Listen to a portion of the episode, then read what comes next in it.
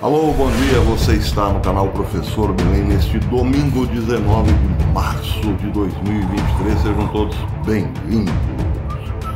Penso que todo mundo conheça um pouco sobre o General George Washington. Acho que todo mundo sabe que foi o primeiro presidente dos Estados Unidos e considerado, claro, o pai, um dos pais da América, não é mesmo? Bem, isso todo mundo sabe.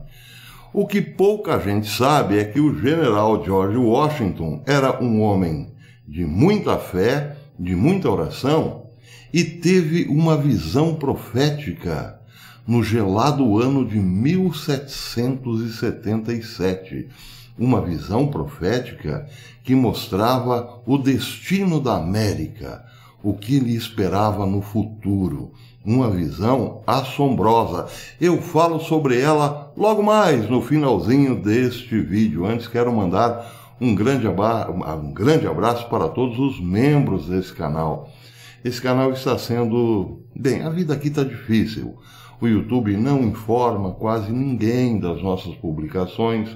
O povo vem aqui porque nos acompanha pelo Twitter e também pelo Telegram, mas aqui a plataforma pouco informa, então o canal não cresce, sabe como é que é? Daí porque eu dependo muito da membresia dos amigos. Se você puder e quer ajudar esse canal, torne-se membro. A membresia é bem baratinha, vai de R$ 2,99 a R$ 7,99 por mês. Você nos ajuda a continuar aqui na plataforma, apesar dos pesares, não é mesmo? Muito bem, antes então de falar da profecia de George Washington, uh, quero lembrar que esta semana será bem quente, é, muito caliente, como se diz. O presidente, o ex-presidente Donald Trump diz que pode ser preso já na terça-feira. E lá na Rússia, Vladimir Putin deve estar com os nervos à flor da pele, porque o Tribunal Internacional, o Tribunal Penal Internacional, quer dar-lhe voz de prisão. Claro que eu estou sendo um pouco irônico, Putin não está nem aí com essa história. Porque o que fará o Tribunal Internacional, o Tribunal Penal Internacional? Mandará um camburãozinho, é, tipo Duster, da Renault, com quatro, cinco meganhas até o Kremlin para levar Vladimir Putin sob vara para a cadeia? É difícil acreditar nessa história. O que está por trás disso, então? Propaganda? Bem, pode até ser. O fato é o seguinte: uma vez incriminando Vladimir Putin por crimes de guerra e não podendo colocar as mãos sobre o mesmo, certamente o tribunal fará isso com peças chaves do governo russo espalhados pelo mundo, como, por exemplo, grandes executivos e milionários por aí. Não é mesmo? É, pode ser, é uma possibilidade. Mas que é muito engraçado essa história de dar voz de prisão para Putin, meus amigos, é mesmo.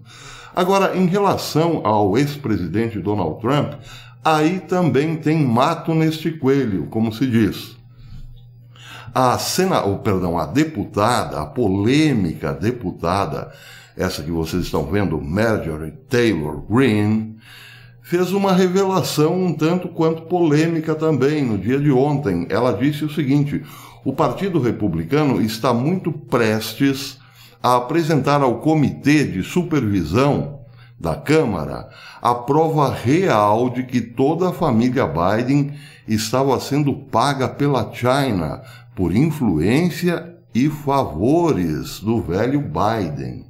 Então, de repente, o que estava sendo programado para esta semana que entramos agora, para segunda-feira já, era uma denúncia grave, concreta, bem fundamentada na Câmara, que pode levar Biden ao impeachment. Ato contínuo, prende-se Trump, claro.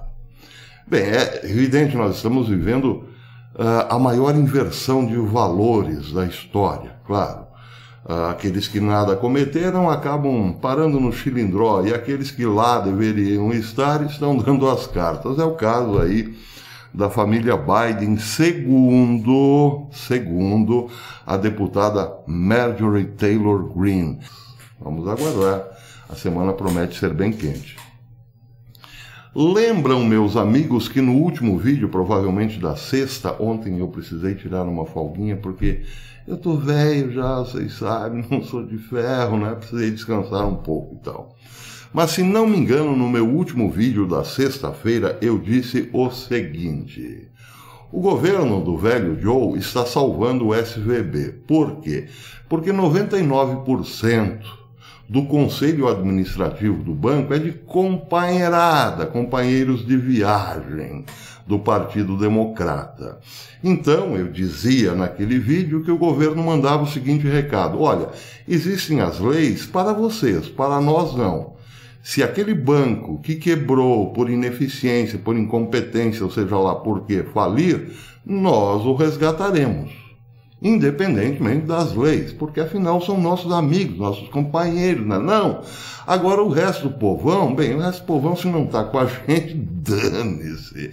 Claro que ninguém do governo falou isso com essas palavras, exceto esta senhora, essa belíssima senhora que vocês veem na tela, a secretária do Tesouro, Janet Yellen, ela basicamente ou praticamente confirmou tudo que eu disse no meu vídeo de sexta-feira. Ela foi perguntada pelo senador republicano de Oklahoma, James Langford, o que, por exemplo, faria o governo em relação a outros bancos, além desses da companheirada. Aliás, a pergunta dele foi a seguinte: pergunta a ele, abre aspas. Senhora Yellen, os depósitos em todos os bancos comunitários de Oklahoma, independentemente de seu tamanho, estarão totalmente garantidos se, porventura, quebrarem? Eles estão totalmente cobertos, todos os bancos, todos os bancos comunitários de Oklahoma. Bancos comunitários são bancos pequenos, para atender o povão mesmo, certo?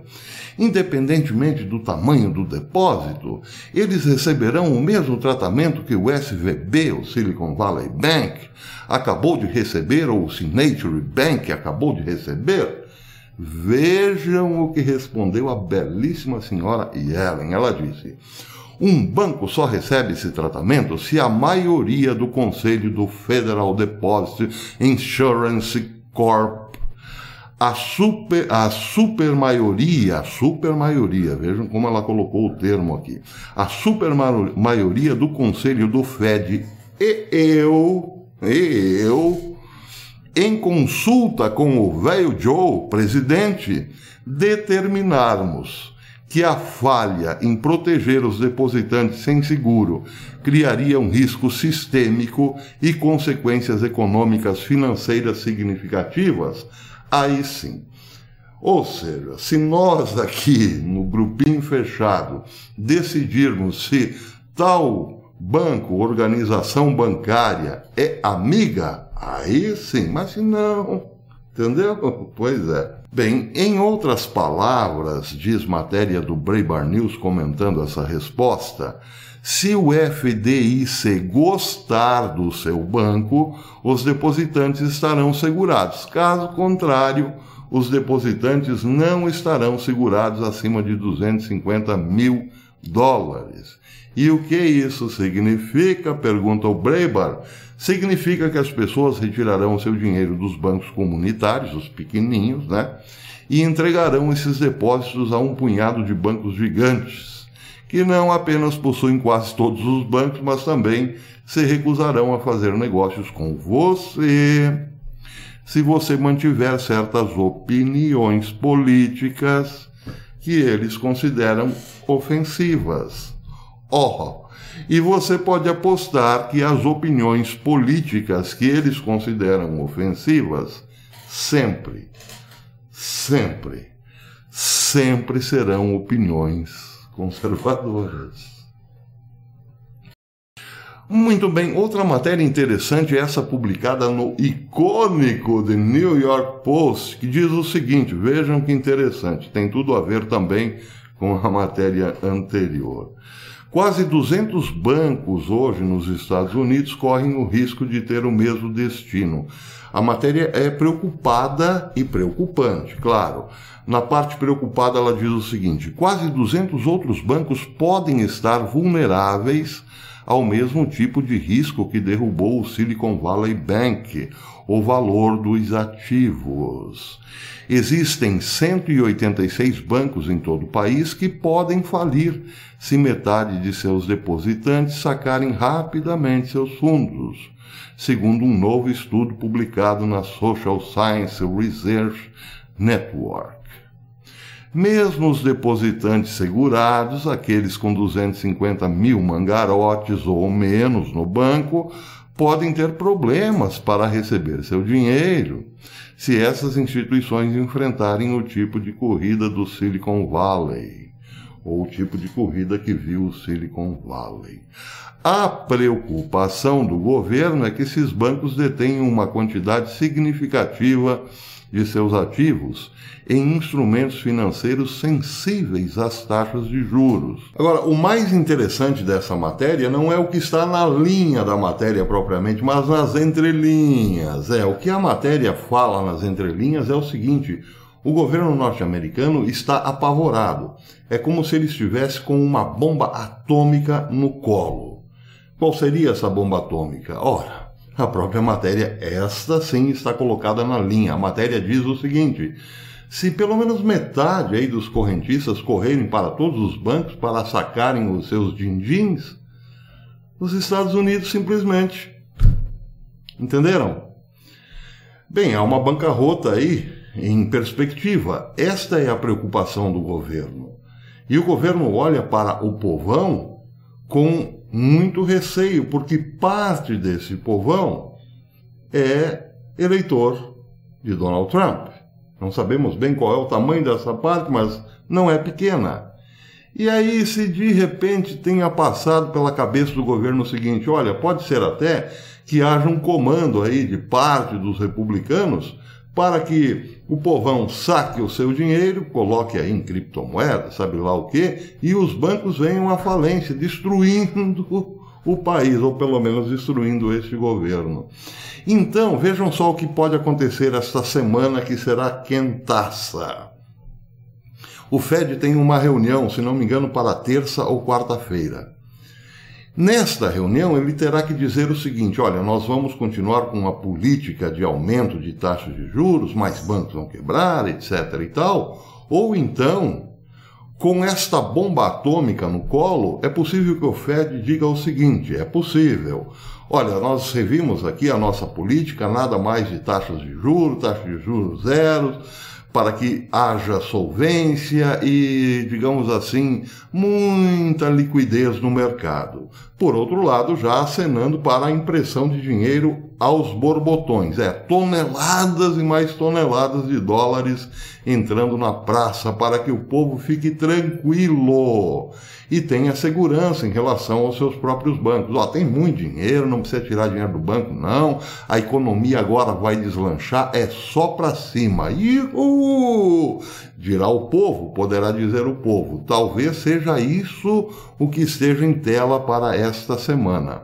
Será um remédio muito estranho. Por quê? Porque, bem, esta impressão desesperada de dólares sem critério só aumentará a inflação, evidentemente, mas dará uma impressão assim de que está tudo mil maravilha. É, só que esses remédios tendem a vencer com o tempo, e aí um remédio para a dor pode fazer com que a dor seja ainda maior, logo mais ali na frente, quando vencer esse estado de euforia. Então, o governo Biden agora está sim entre a cruz e a espada o Fed, nesta semana, tudo o que falar, seja de, em relação ao aumento de juros ou não, repercutirá de forma dramática na vida do povo. É, se ele não aumentar juros e botar dinheiro na praça a rodo, dará uma sensação de euforia, que tende a passar porque é digamos assim, um tanto quanto fictícia, não é mesmo? E se ele continuar apertando a taxa de juro, bem, o problema vai continuar e outros bancos então podem entrar na mesma vibe do SVB.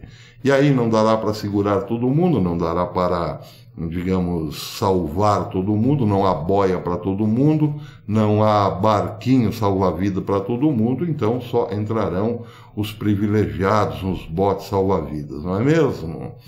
O que virá, o que virá pela frente nós não sabemos, mas as perspectivas são essas, ou cruz ou espada. Matéria que chama atenção, essa vem lá do Tennessee. Câmara e Senado do Tennessee aprovaram um projeto gêmeo, ou melhor, dois, né? Dois projetos gêmeos. O primeiro projeto aprovado pela Câmara é o projeto de lei, pela Câmara, é o projeto de lei 1479, apresentado pelo deputado Bud Husley, que foi aprovado pela Câmara dos Representantes do Tennessee por 98 votos a zero. E o outro projeto gêmeo foi aprovado pelo Senado, é o projeto de lei 519, idêntico ao projeto da Câmara. Esse foi aprovado pelo Comitê Estadual de Governo Local do Senado por uma votação unânime, 8 a 0. Bem, o que diz, o que dizem esses projetos gêmeos?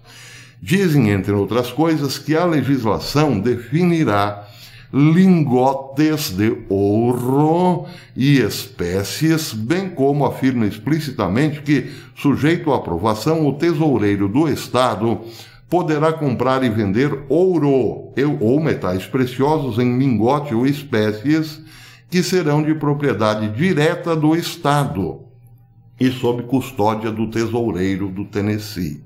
Além disso, os projetos de lei gêmeos permitiriam ao tesoureiro estadual, permitem, permitirão ao tesoureiro estadual fazer e celebrar contratos, instrumentos fiduciários, acordos e outros instrumentos com terceiros para efetuar esta sessão, incluindo, mas não limitando, a instituições financeiras, credores, auditores, advogados, consultores e outros contratados. Ou seja, todo esse pessoal aí pode fazer negociação em ouro, em espécie, e também cidadão comum, qualquer um, qualquer Zé Mané que tenha lá uma pepitazinha, poderá também fazer os seus negócios regularmente dentro do Estado, porque o Tennessee então reconhecerá o ouro como moeda do Estado.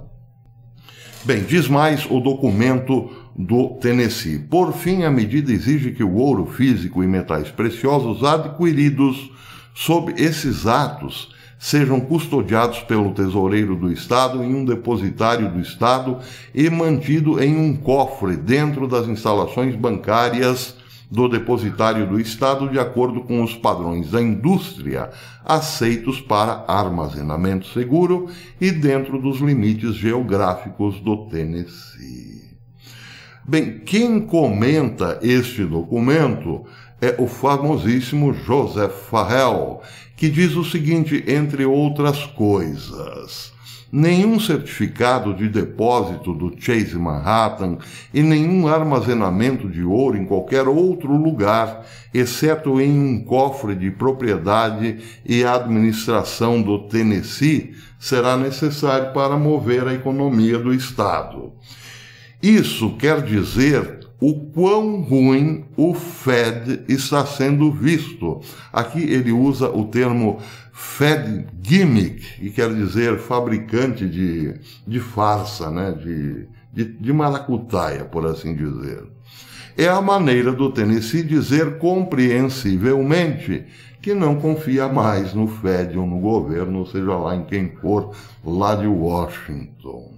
Que tipo de instrumentos estão aqui, diz ele? Os instrumentos de confiança, que sugerem que uma medida de permanência e administração está sendo buscada e, portanto, o Tennessee não é visto, ou melhor, não vê essas medidas simplesmente como paliativas em resposta a uma crise financeira ou política no momento.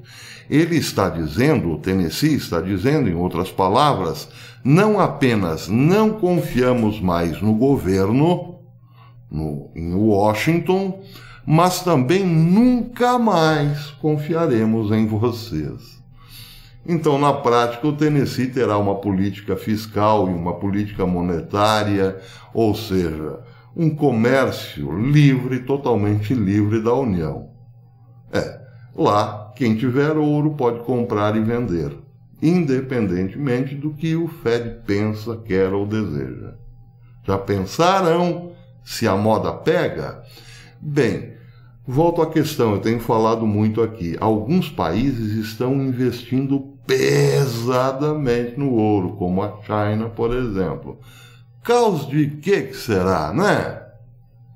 Bem, por um lado, existe então esse mundo maravilhoso da impressão de dólares, e por outro, esse que o Tennessee já parece ter descoberto, um mundo onde a moeda terá de ser real, né? Qual desses dois mundos, volto a perguntar, e fiz essa pergunta no último vídeo, vocês acham que tem mais chance de sobreviver a médio e longo prazo? É só uma pergunta. Muito bem, a parte final desse vídeo, então, eu deixei para falar sobre uma profecia de George Washington. Ele, no ano de 1777, se não me engano, num dia frio, um rigoroso inverno de 1777, estava em seu gabinete e de repente apareceu-lhe uma senhora muito distinta. E ele logo percebeu que era um ser humano, porém não era deste mundo. Era uma senhora, segundo ele, poderosíssima e muito distinta. Que ato contínuo mostrou-lhe três visões. Nas três visões aparecia um anjo, um anjo negro e terrível, segundo palavras de George Washington. Este anjo estava de pé sobre o Oceano Atlântico, entre os Estados Unidos e a Europa. Nas três visões, o anjo fazia um gesto. Ele pegava a água do oceano e aspergia os Estados Unidos e a Europa. Ele fez isso nas duas primeiras visões. Na terceira visão, ele pegou a água do oceano e aspergiu os Estados Unidos, o continente europeu mas também a Ásia e a África. Foi a terceira visão. Para encurtar conversa, na segunda visão, este anjo mostrava o que aconteceria nos Estados Unidos logo ali imediatamente uma guerra revolucionária. Na segunda visão, ele, o anjo, mostrou a George Washington que o país entraria em guerra civil. E aconteceu aconteceram, as duas visões já se realizaram. Porém, havia a terceira visão, em que o anjo aspergia a água na América, na Europa, na África e na Ásia.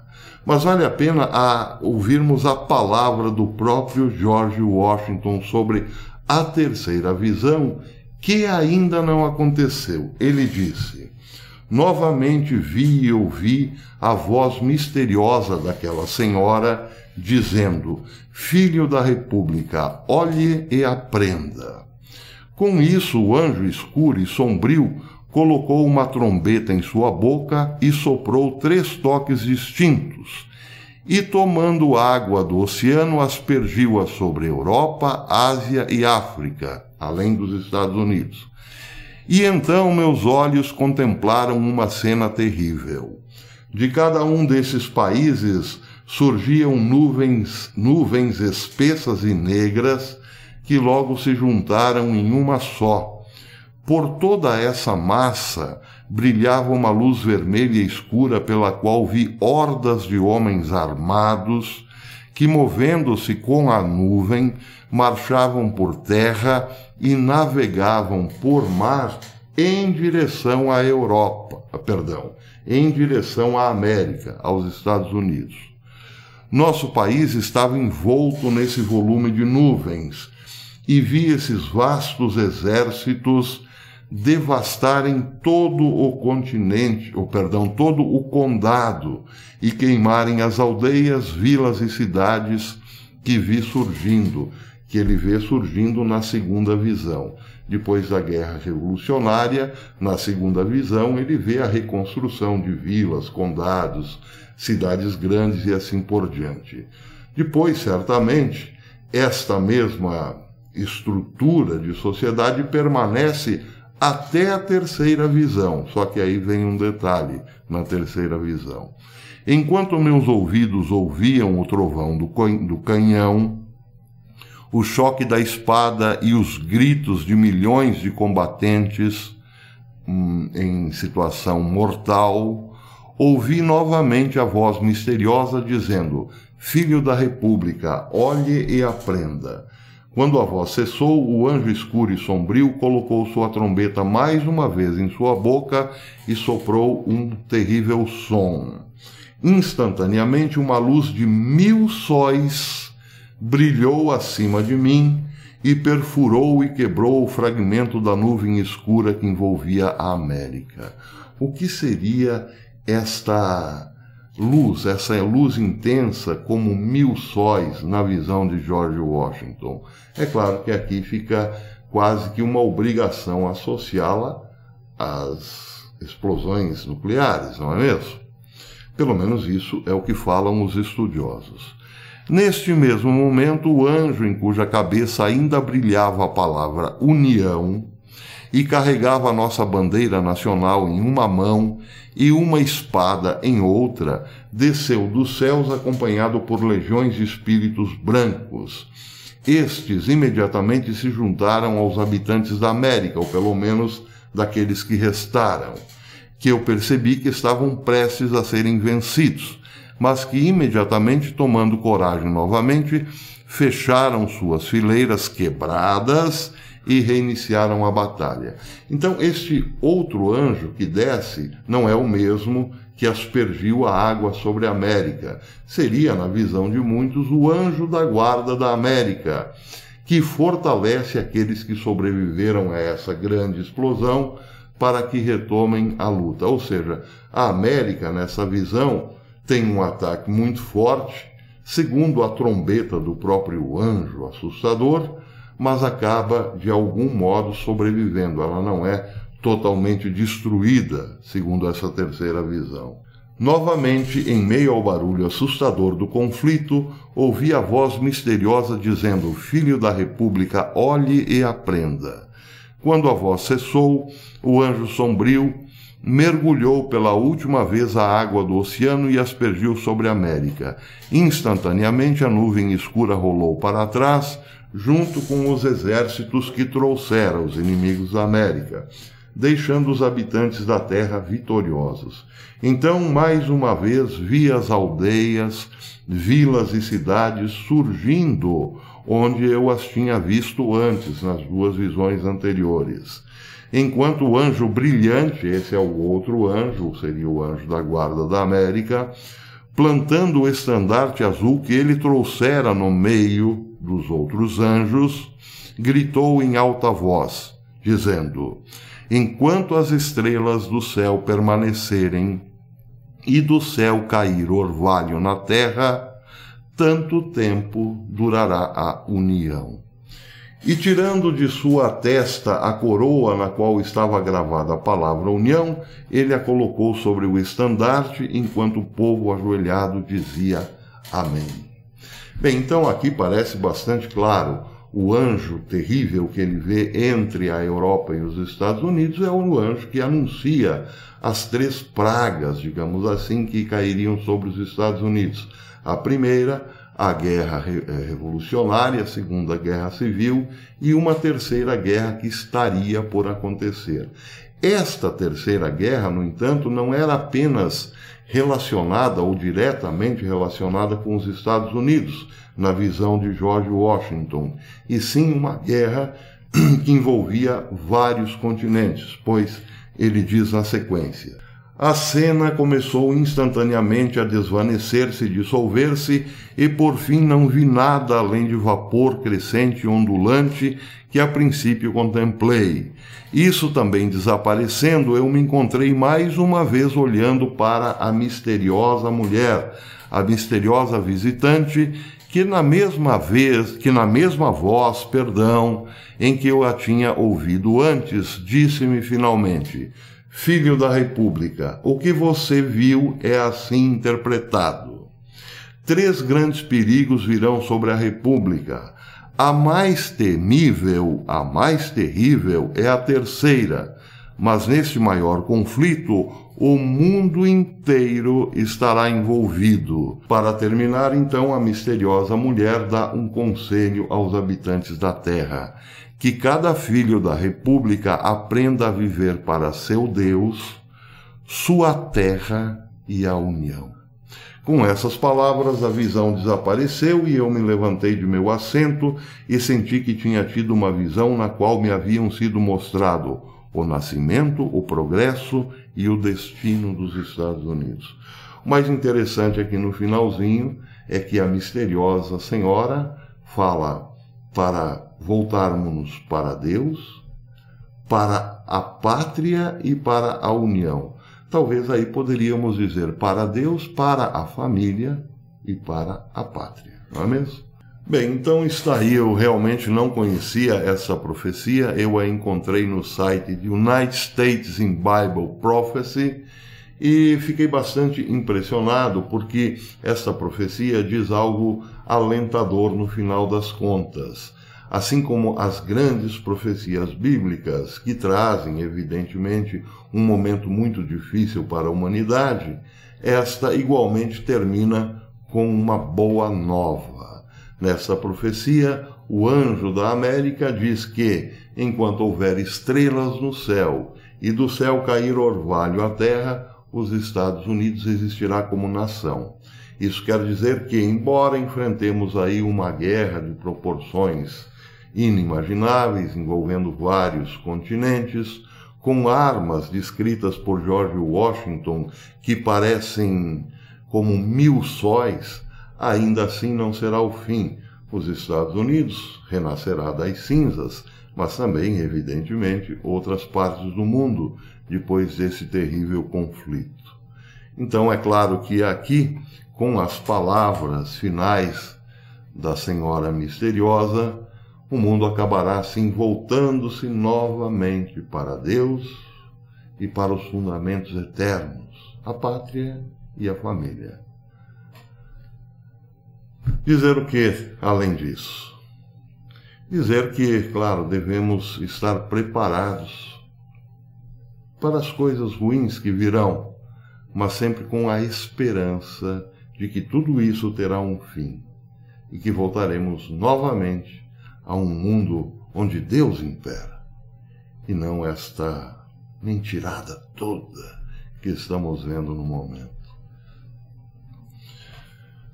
Por enquanto é isso, eu tinha abracitos para mandar, mas como o vídeo ficou muito longo, deixarei os abracitos para amanhã. Até lá, se Deus quiser. Tenham todos um abençoado domingo. Até amanhã.